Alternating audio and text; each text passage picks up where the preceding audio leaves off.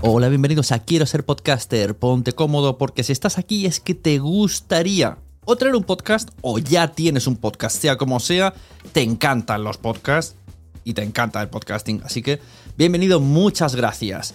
Te informo, en quiero ser podcaster.com tienes el botoncito para apuntarte a la newsletter. Ya tengo la newsletter, ya tengo donde deciros que os apuntéis. Y además podéis llegar al podcast premium y al resto de mis servicios. Muchas gracias por tu tiempo. Yo me callo y en tres segundos vuelvo a hablar.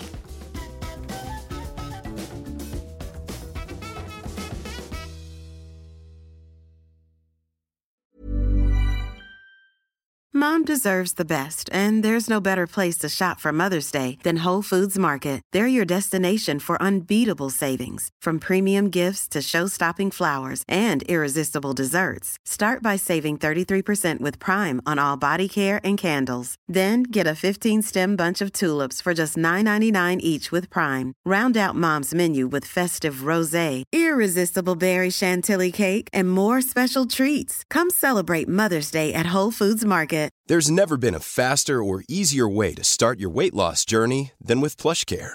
PlushCare accepts most insurance plans and gives you online access to board-certified physicians who can prescribe FDA-approved weight loss medications like Wigovi and Zepbound for those who qualify. Take charge of your health and speak with a board-certified physician about a weight loss plan that's right for you. Get started today at plushcare.com slash weight loss. That's plushcare.com slash weight loss. plushcare.com slash weight loss.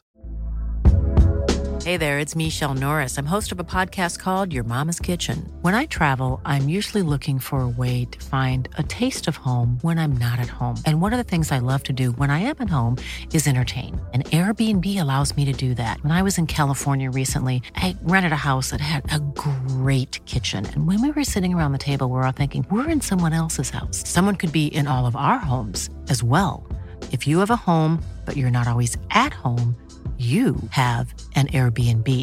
Your home might be worth more than you think. Find out how much at airbnb.com/slash host.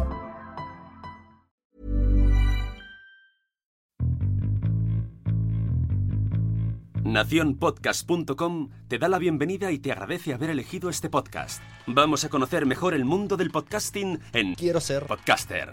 Presenta y dirige Sune. Bienvenidos a todos a otro episodio de Quiero ser podcaster. Ya sabéis que estamos en las sesiones eh, freemium con invitados. Hoy tengo conmigo a Manuel Bartual y Carmen Pacheco. Muy buenas. Hola. Hola, ¿qué tal? Vamos a hacer primero una pequeña presentación que nos em- expliquen eh, por qué están aquí, qué tipo de podcast tienen que me ha interesado para que vengan y luego cerramos sesión y nos quedamos con los alumnos para preguntarle todo lo que queramos, todo lo que quieran contar. Entonces, voy a hacer un poco presentación de lo que he encontrado en internet. Eh, Carmen Pacheco, escritora de novela infantil y juvenil, aunque también eh, novela para adultos y cómic, consultora y redactora. Podemos leerla en Vogue, S Moda, Vanity Fair, eh, Verne El País. Y me ha molado que tienes una newsletter de 5.000 suscriptores. Enhorabuena por todo. Sí, ahora son más y, y sí, muchas gracias. Exacto. Además, también eh, coautora del podcast Santuario, que es por lo que principalmente está aquí. También viene con Manuel Bartual, al cual ya tenía yo más, más ubicado antes, gracias al podcast Biotopía y al famoso hilo de Twitter que todos seguimos un verano.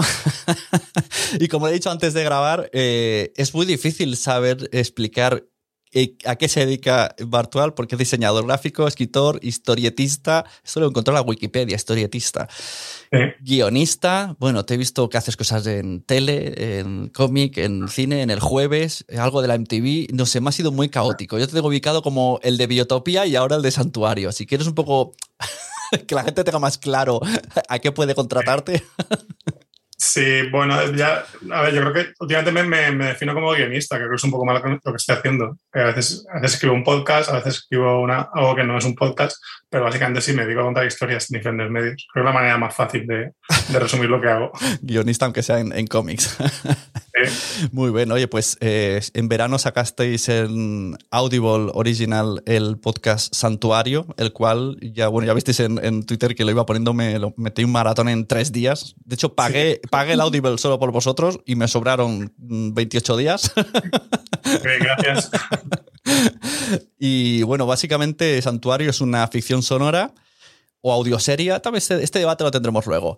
Eh, basado en un futuro distópico donde el planeta está muy contaminado, que también sería un poco, estáis avisando a la gente de, ojo, cuidado, y hay una cúpula eh, donde una empresa farmacéutica o algo así médica ha creado, donde Mm, protegen a las mujeres embarazadas para asegurar que los embarazos salen bien. Eso es un poco la premisa.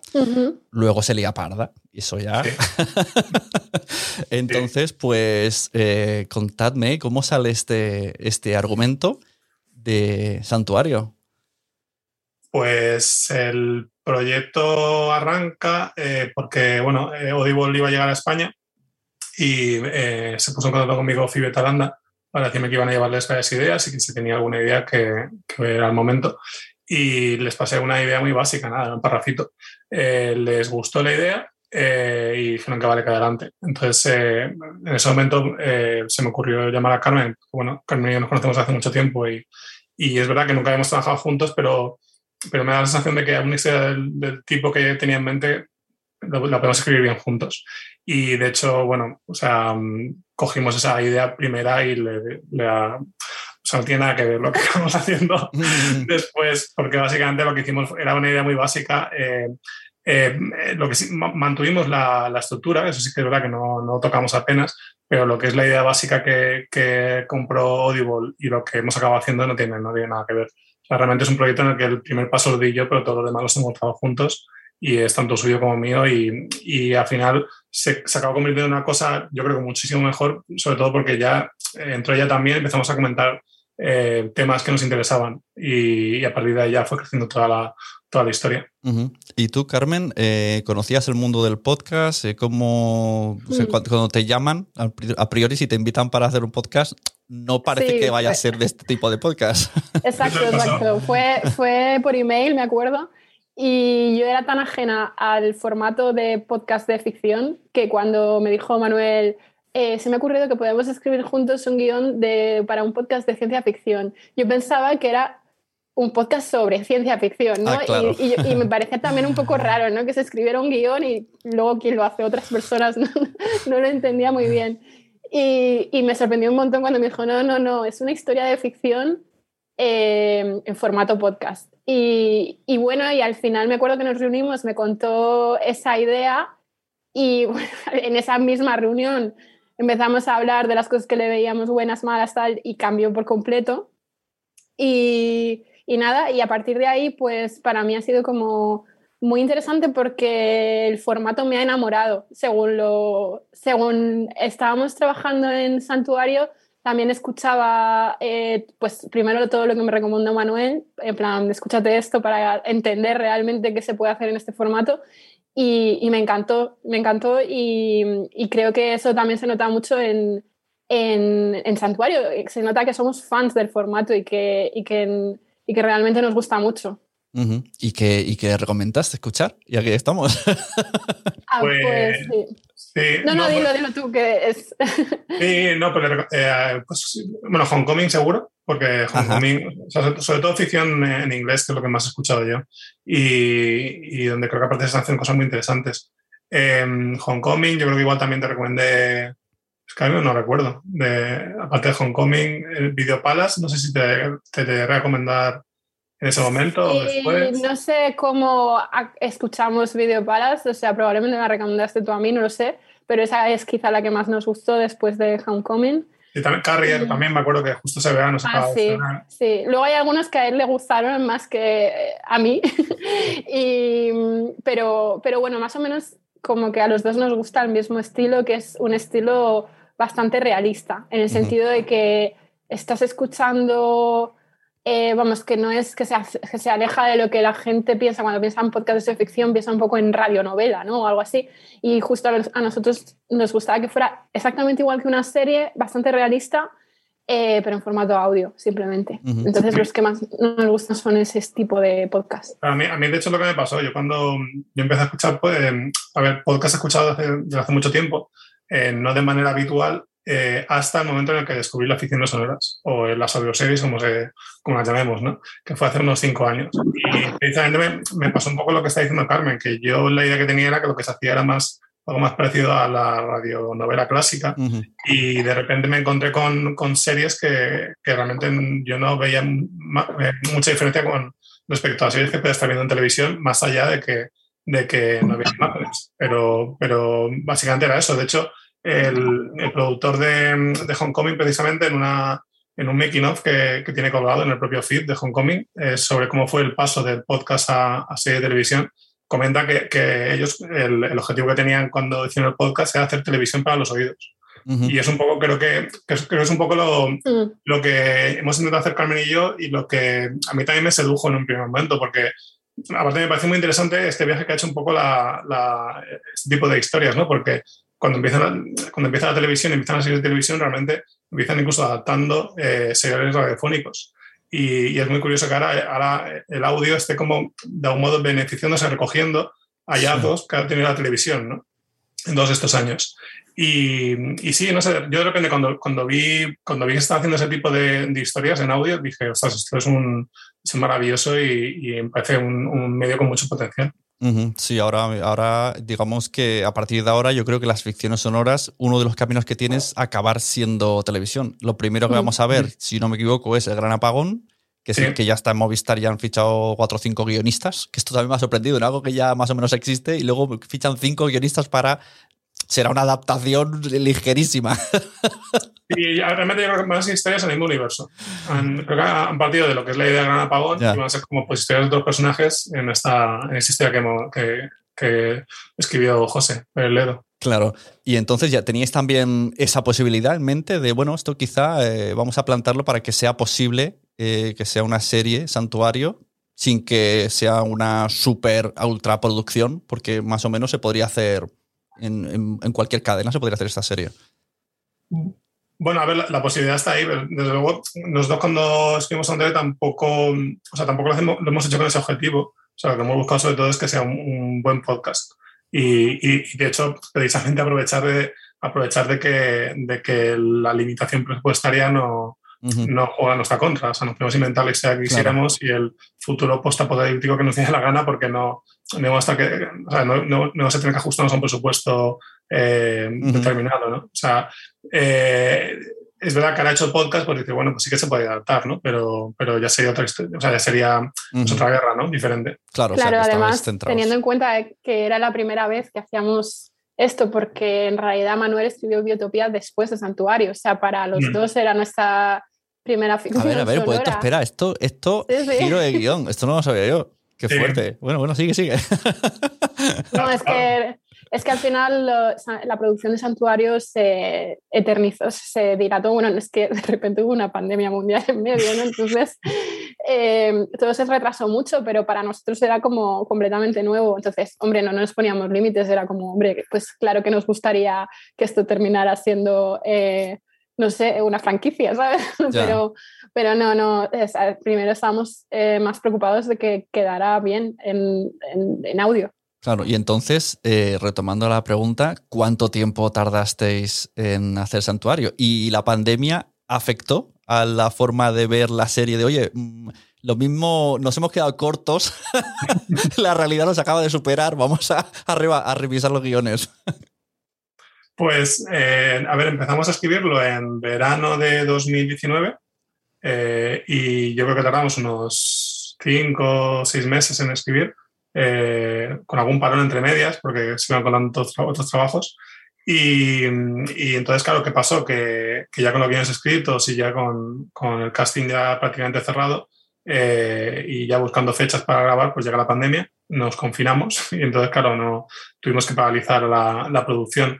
Eh, al final lo conseguimos grabar en, en, el verano del año pasado, o sea, un año después de, de, de que empezamos a, a escribirlo y claro, luego vino toda la postproducción, lo entregamos en Navidades del año pasado Y luego, bueno, se estrenó este verano porque, bueno, ya pues luego por temas ya del calendario de, de Audible, ¿no? Cuando encontraron el que ellos consideraron que era el mejor momento para el estreno fue cuando lo, cuando lo lanzaron. Así que realmente ha pasado dos años, o sea, realmente desde el momento en que empezamos a escribir hasta que se estrenó, pasaron dos años. Madre mía. Eh, eh, en cuanto a si afectó algo al guion, no, no tocamos ni una coma, No. pero sí que es verdad que, que hay de repente algunos diálogos y algunas ideas que, que, que pueden tener como otra interpretación, ¿no? O lo ves de otra manera, ¿no? Ahora que hemos pasado por lo que hemos pasado. Sí, yo creo que mucha gente, y de hecho nos lo han dicho, que es como muy realista, en plan de, sobre, bueno, también por- porque en estos dos últimos años se ha escuchado mucho más hablar de, de la crisis climática de lo que se estaba hablando cuando nosotros empezamos a escribir esto. Entonces es como que yo creo que la gente no se imagina que, que se escribió antes de la pandemia y que se escribió también eso en 2019 Claro. pero, pero no, no tocamos nada. O sea, realmente nos daba como más o menos un poco de miedo. ¿no? O sea, personalmente sí que, que, que flipábamos, pero no, realmente no tuvimos que cambiar nada. Claro, sí, porque en el fondo sí que están un poquito confinadas. Si queréis explicar un poco la historia con los nombres de los personajes y dejar ahí un poco de gusanillo para que la gente se suscriba por este podcast. Sí, pues eh, bueno, básicamente lo que dices, ¿no? Eh, es un futuro en el que viene una crisis climática eh, y los embarazos no pueden llegar a término porque el aire está contaminado.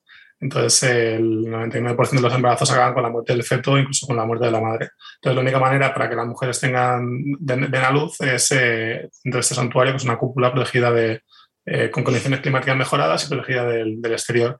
Entonces, la historia comienza cuando, cuando Pilar, que es Aura Garrido, llega, llega al santuario, embarazada tres meses, y ahí se encuentra con Valle, que es Melina Matthews, que es la, la psicóloga del centro, eh, y con Víctor, que es Manolo Solo, que es el director del centro, bueno, y con el resto de embarazadas, ¿no?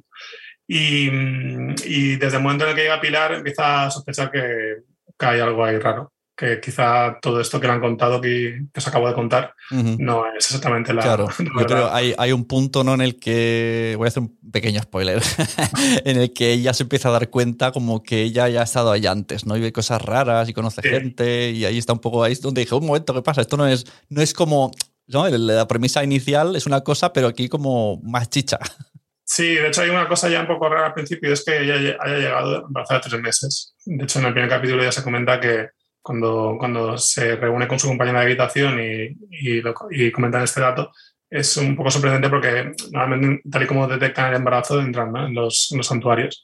Y eso ya sí que es como, qué raro, ¿no? Que haya llegado de, de tres meses. Y poco a poco, pues sí, va, va viendo cosas que le suenan demasiado. Y, es- y esta, aquí podemos leer. y, es- y este argumento tan eh, cuidemos a los nacimientos eh, viene inspirado por algo. Al- alguien estaba buscando un hijo y le vino. Mm, Mm, No, realmente fue en aquella primera conversación que tuvimos, eh, cuando estábamos dándole vueltas al párrafo ese que Manuel había presentado a Audible. Ahí fue donde pensamos, oye, ¿y si le metemos este elemento por, por romper un poco eh, con, digamos, no sé, como, como, en el- como por el género de, de- en ciencia ficción? Al final solamente está el cuento de la criada y Children of Men, que son, o sea, sobre todo Children of Men es una referencia que nos gustaba mucho. No hay muchísimas, eh, no hay muchísimas eh, obras que vayan en torno al tema de la fertilidad en el futuro, que creo que es un temazo porque realmente te... De hecho, empezamos a ver, ya estábamos escribiendo Santuario y de repente nos encontramos con noticias de se demuestra que la contaminación afecta al- a los fetos. Esto real, ¿sabes? Entonces es como, jo, no sé, es un tema muy importante y no se trata mucho en la ciencia ficción. Entonces nos parecía interesante y lo metimos ahí y al final dio muchísimo de sí.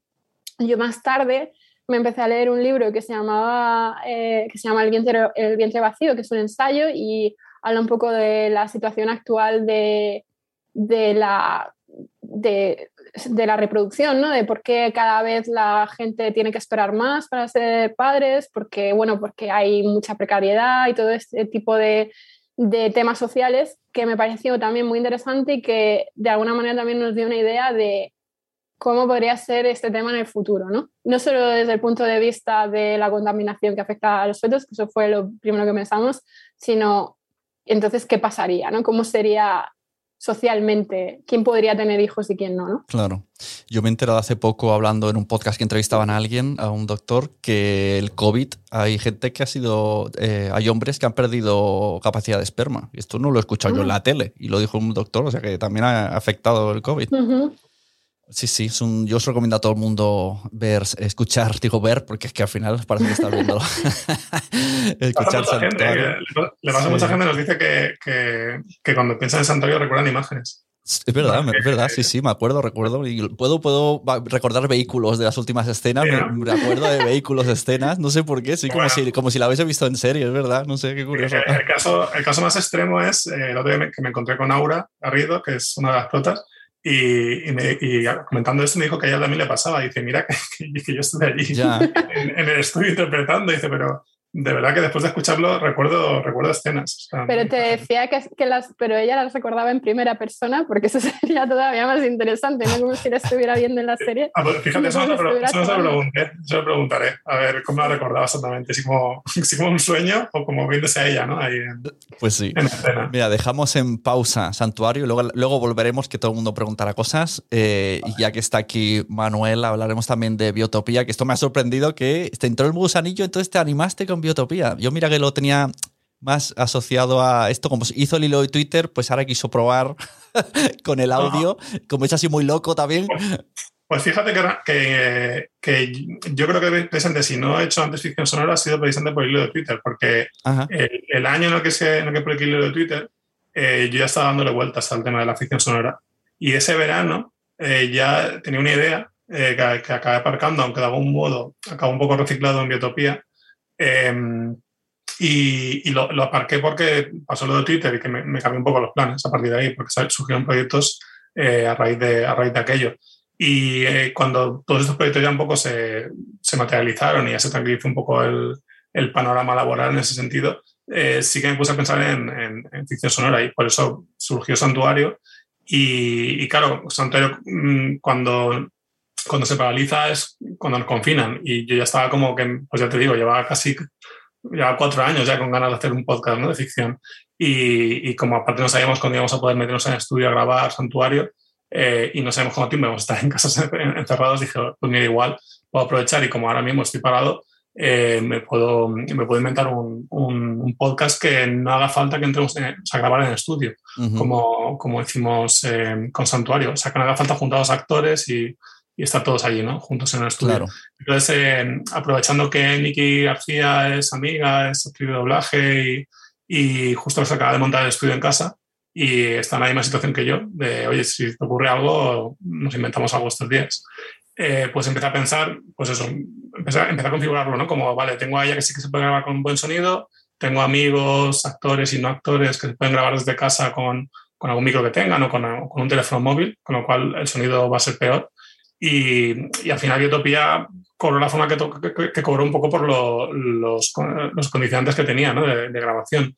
Eh, porque mi idea era que, que no se notase que, que teníamos escasez de medios, digamos. Claro, esto para poner un poco en contexto también, si nos escucha alguien también de fuera de España, cuando hablamos del el hilo de Twitter, es que en el año aproximadamente 2018, en verano, recuerdo que era verano, 17, eh, pues Manuel empezó a hacer algo que primero parecía como real, me ha pasado algo en un hotel, no sé qué, la gente se enganchó, luego se vio claramente que era ciencia ficción, pero está muy bien hecha, como que se encontraba a sí mismo, bueno, era una cosa así muy loca, seguro que lo tienes por ahí linkeado y la gente puede seguirlo, y lo siguió todo, todo el país. Y Biotopía está. Eh, me recuerda mucho a la serie Eureka, que salió una vez en. La serie muy mala, por cierto, en sci-fi, que era un mundillo de científicos donde inventaban cosas locas. Y me gusta lo que estás diciendo de aprovechar eh, las debilidades que teníais, que era cada uno en su casa. Pues de esta manera, Biotopía está grabada de esa manera. Son como mensajes que cada uno envía desde su casa y el hilo es Nicky, que es como el noticiario por cierto, Nikki, a la cual amamos desde aquí, me muero de ganas por conocer, o sea, la, admiro muchísimo con todo lo que hace. Buenísima. sí, sí. Y entonces, pues, pues eso, cuéntanos un poco eh, el argumento o los argumentos que pueden llegar a pasar en Biotopía, porque... Sí, pues eh, claro, al final, un poco partiendo de todo esto que te digo, eh, lo que, eh, la forma que le di fue la de boletín informativo. Es el boletín informativo de una comunidad de científicos. Eureka no la conocía ¿eh? cuando empecé a... Ajá. Luego claro que me lo dijo y la, la quiero ver por, ya por, por, curiosidad, ver, ver qué tal. pero sí, ¿no? Se, realmente empezó un poco a escribir casi de forma automática a ver qué salía y empezaron a salir como ideas, historias, que, que la manera un poco de darles unidad, dije, vale, pues tiene que ser un sitio en el que, en el que puedan estar manipulando el tiempo y el espacio a su antojo, ¿no? Entonces de ahí surgió un poco la idea de que, vale, pues puede ser una comunidad científica que está en un sitio eh, en el que por un motivo X que todavía no, no se ha revelado, pero pero se revelará en algún momento de la serie, eh, pueden manipular el tiempo y el espacio de modo que no pueden hacer en ninguna otra parte del planeta. Entonces, el, lo que escuchamos cada capítulo es, un, es, es el boletín informativo de, de esa semana, uh -huh. de, de Biotopía. Entonces, tenemos a Nikki como presentadora que va pues repasando las noticias, eh, va, va, entrevistando a algunos de los habitantes, eh, va dando paso a mensajes grabados en el buzón de voz. Siempre también hay un, un avance, una serie que en teoría está haciendo una, inteligencia artificial para el canal de televisión de Biotopía. Escuchamos siempre el avance del capítulo de la semana, eh, que aparte de ese avance está hecho con voces robóticas. Es una cosa también que, que vi que podía utilizar y me hace sí. mucha gracia porque, porque escuchar estas voces robóticas eh, declamar eh, diálogos con mucho dramatismo, pero con cero, con cero intención dramática, me parecía que era como, como un recurso cómico muy, muy, muy divertido. Y, y, básicamente esto es Biotopía. Es con, con, estos elementos es como se configura la serie. Sí, antes hemos dicho que Santuario es realista dentro de la ciencia ficción, pero Biotopía no en absoluto. No, no. O sea, podrían ser claro. unos dibujos animados. Sí, no, claro. Eh, Biotopía es una comedia de ciencia ficción y Santuario es un thriller de ciencia ficción. Eh, y es verdad que, que incluso esa no es la única diferencia, porque realmente Santuario es un poco lo que comentamos. Es, lo que Carmen y yo intentamos hacer es una especie de serie de televisión que, pero que solo vas a escuchar. Y Biotopía sí que justifica porque estamos. O sea, es una ficción en, en, el sentido de. Santuario es una ficción que no justifica el hecho de porque estamos escuchando lo que estamos escuchando, ¿no? Como, o sea, como si cuando es una serie de televisión no tienes que justificar por qué estás, estamos viendo a estos personajes, ¿no? En cambio, Biotopía no, es todo lo contrario. Biotopía sí que hay una justificación, que es el, el hecho de que sea un boletín informativo es casi como si fuera pues eso, un, un falso documental, ¿no? Digamos. Uh -huh. Utiliza un poco ese tipo de recursos. Sí, además, eh, Biotopía hemos visto que has hecho mucho, ¿cómo se dice? Transmedia, ¿no? Tiene página web. Sí. Si la gente busca, puede llegar a alguno que esté un poco así de la olla, puede llegar a dudar de si existe Biotopía de verdad, por todo lo que hay, y tweets de personajes y todo, eh, es un currazo sí. paralelo que no veas. Sí, es, es, que eso fue, se me ocurrió cuando llegó un momento hasta en el primer capítulo que dije, ¿cómo comunicamos esto? Y, y a mí es verdad que siempre esto de jugar con los límites de la realidad de ficción y, y, sacar elementos de la ficción un poco a la realidad siempre me ha gustado mucho. Y me parece que una manera puede ser esa, ¿no? Como tratar a Biotopía como un lugar real y que tengan su Twitter y hablen de, de sí mismos como si fuera una comunidad científica real y, y que esté la web. Y bueno, de hecho, no está solo la web de Biotopía, hay también alguna otra web relacionada con Biotopía y llegó un punto que dije, bueno, voy a parar ya porque tengo que estrenar y si no, no, no, no paro.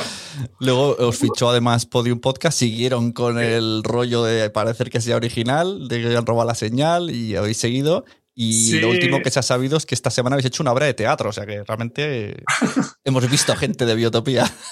Sí, lo de, lo de Podium, realmente Podium se, se interesaron por Biotopía desde que estrenamos el primer capítulo. Eh, pero la primera temporada yo quería hacerla por nuestra cuenta un poco porque estaba un poco explorando a ver hacia dónde iba esto. O sea, también eh, en diferencia, o sea, respecto a Santorio, que Santorio sí que lo teníamos todo escrito súper claro antes de empezar a grabar. Biotopía, la primera temporada sí que cada capítulo lo iba escribiendo sobre la marcha, ¿no? O sea, escribía uno, lo grabamos, lo estrenamos.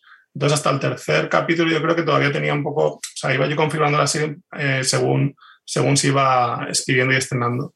Y, y, y, bueno, a mí cuando me escribió Podium sí le dije, hablamos a final de año y, y, vemos a ver si igual la segunda la podemos hacer juntos.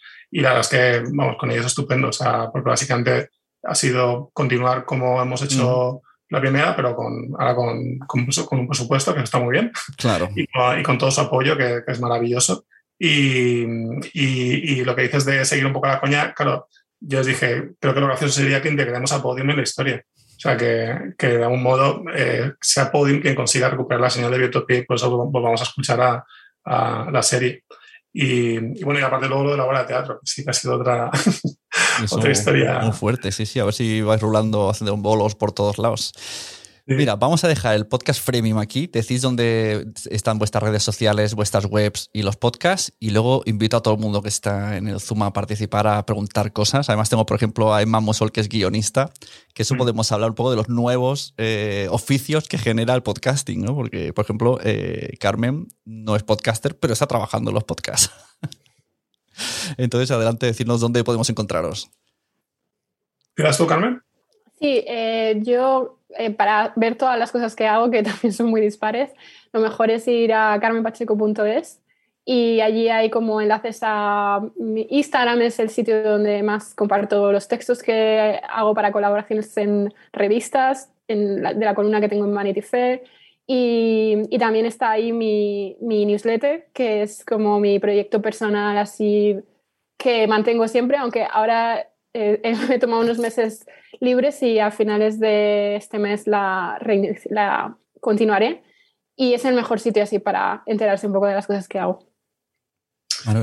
Y nada, sí, yo también tengo una web, manuelbartol.com. Eh, está un poco desactualizada, de hecho, eh, no hay nada de podcast. tengo, que, tengo que darle un meneillo, pero bueno, ahí puede la gente ver cosas mías. Y, y luego ya, pues bueno, creo que lo, más fácil también es seguirme en Twitter, que es donde van a ver un poco lo más, lo más reciente.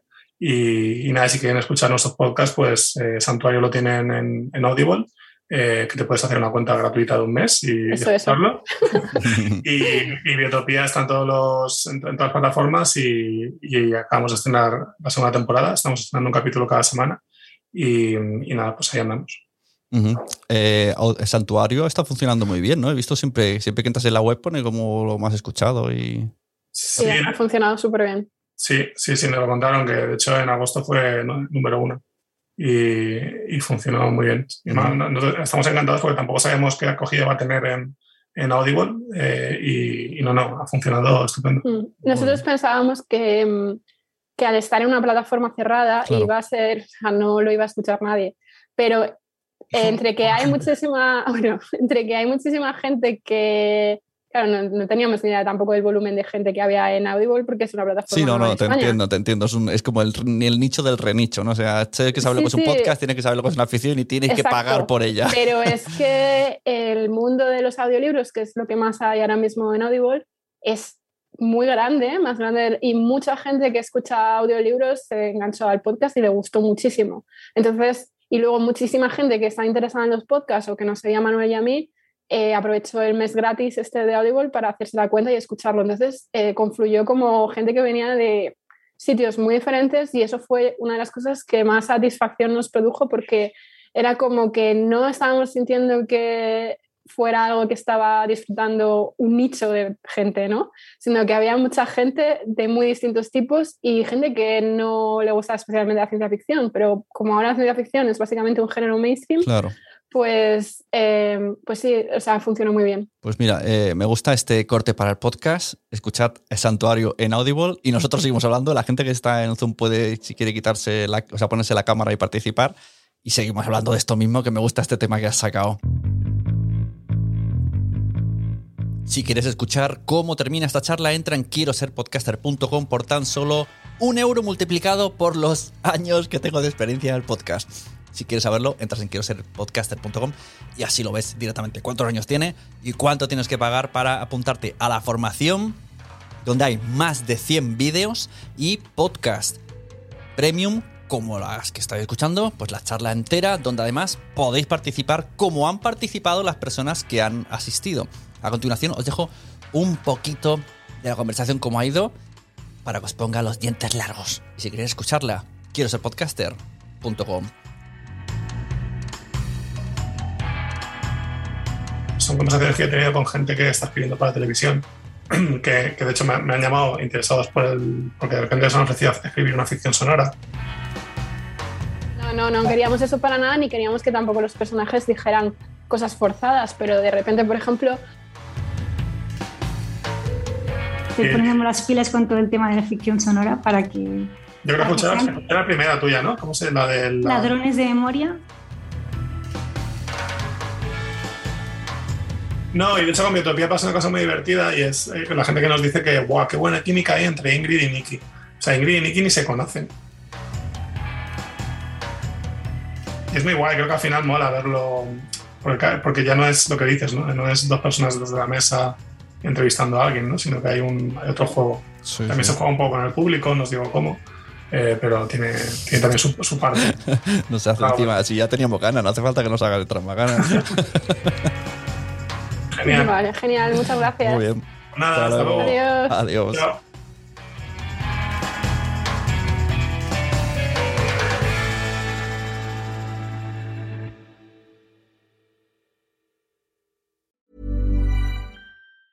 Normally, being a little extra can be a bit much, but when it comes to healthcare, it pays to be extra. And United Healthcare makes it easy with Health Protector Guard fixed indemnity insurance plans. Underwritten by Golden Rule Insurance Company, they supplement your primary plan, helping you manage out of pocket costs without the usual requirements and restrictions like deductibles and enrollment periods. So when it comes to covering your medical bills, you can feel good about being a little extra. Visit uh1.com to find the Health Protector Guard plan for you. Planning for your next trip? Elevate your travel style with Quince. Quince has all the jet setting essentials you'll want for your next getaway, like European linen, premium luggage options, buttery soft Italian leather bags, and so much more. And is all priced at 50 to 80% less than similar brands.